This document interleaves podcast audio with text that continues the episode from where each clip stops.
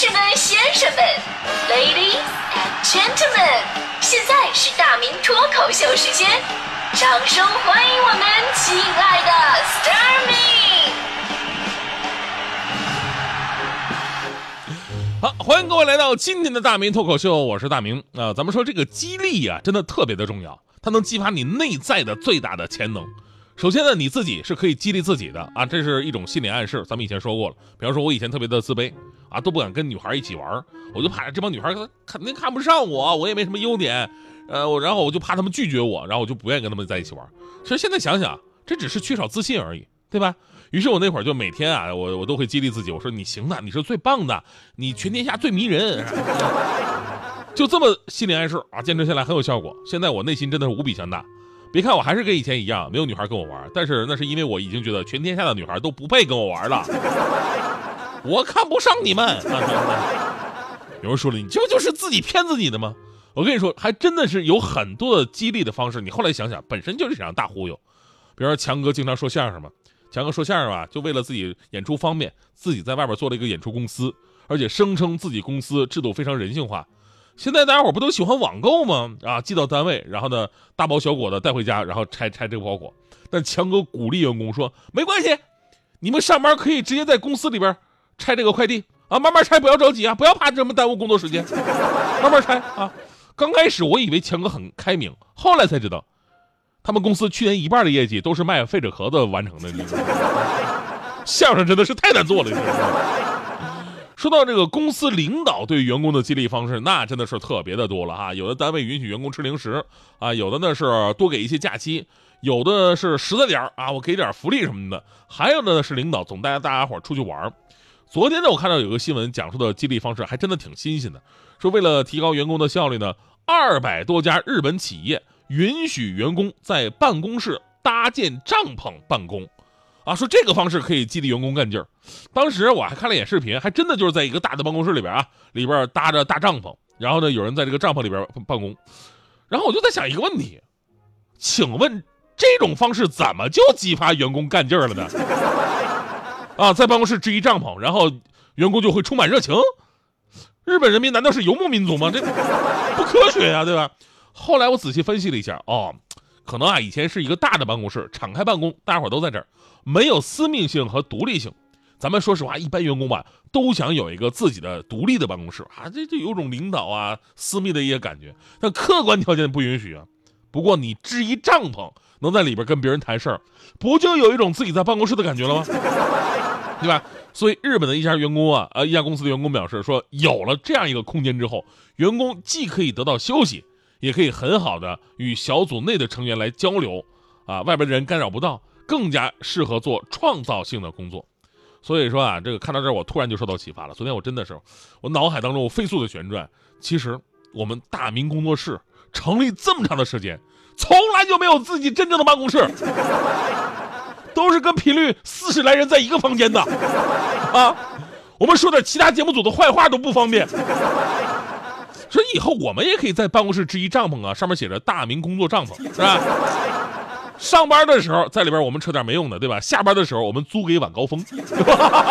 哎呀，想想果然充满了干劲儿啊！所以说啊，这这么多经典的案例告诉我们，虽然说涨工资才是大家伙最喜欢的激励方式，但是呢，这个也不可能是总给你涨工资啊，这客观条件有的时候不允许啊。除此之外，很多零成本的激励方式同样有效，比方说常见的期望和鼓励。夸奖比批评的和责骂更能激发员工的内心热情，还有充足的信任，让员工得到被尊重、被相信的那种满足感，还有足够的认可，会让员工觉得自己的努力是没有白费，是有成绩的。除此之外呢，还有真诚的赞美呀，多给予荣誉啊，大胆的给员工授权呐，鼓励创新、经营感情等等等等。当我们反过来说，也有一些比较变态的方式，啊，就是这个反向激励，这个呢特别不可取。这个就是当你没有达到所谓的要求的时候啊，然后呢，他们会让你做一些丧失尊严甚至很危险的事儿。比方说前两天我们说公司处罚那些没有业绩的员工，说活吃泥鳅，啊，活是这是有哎反过来是啊，吃活泥鳅，吃活泥鳅。还有公司给业绩差的员工呢颁发这个混吃混喝奖，还说必须要把这个混吃混喝奖的奖状发到朋友圈，就臊你。最过分的是，当年北京有一家销售自酿啤酒机的公司，这老板让员工每天上班要跟他先接个吻。为什么呢？老板说接吻能这种零距离的接触的好处就是可以增加大家伙的感情，让整个团队更有激情。这是，你是不是自家啤酒喝多了？你这是现在？那。生活当中啊，我们在单位遇到最多的激励方式呢，就是领导亲切的跟你谋划未来。在这里我要解密了，解个密哈。这事儿以前我没跟大家伙说过，是快乐早点到和我当年的一个小秘密。就在二零一四年的时候啊，我本来是要离开北京的，我是要去杭州工作。就那边当时频率给给就是给我就特别有诚意，啊，至今我都非常感动，非常感谢他们。再加上我在北京当时有点不太适应，然后就决定，那我我干脆我就去杭州了。基本上所有的事都已经安排好了。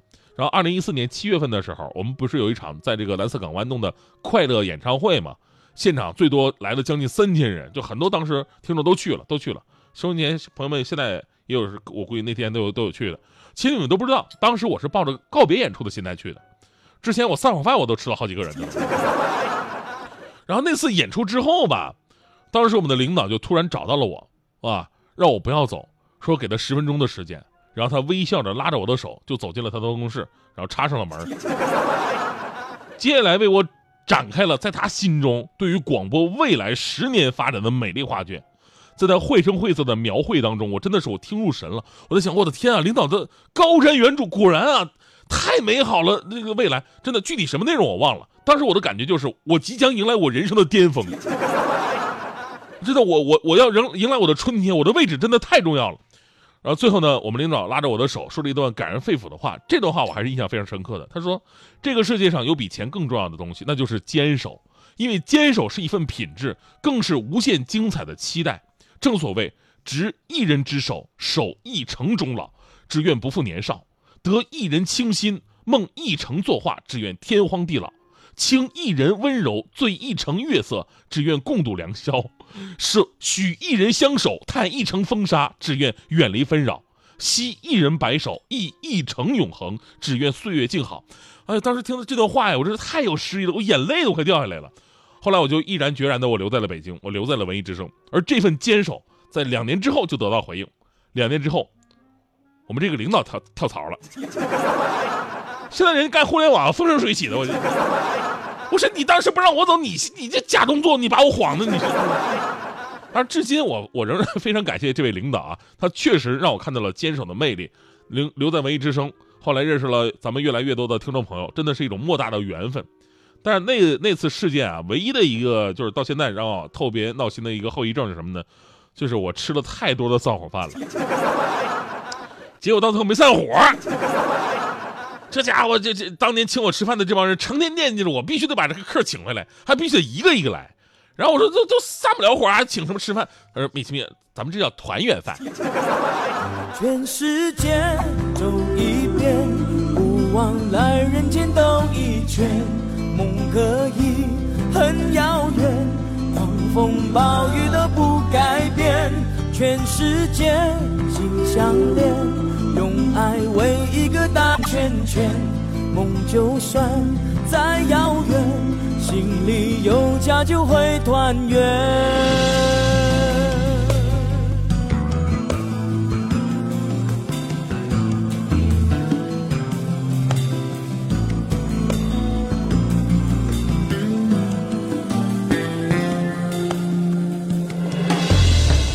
一个人孤孤单单走到海角天边，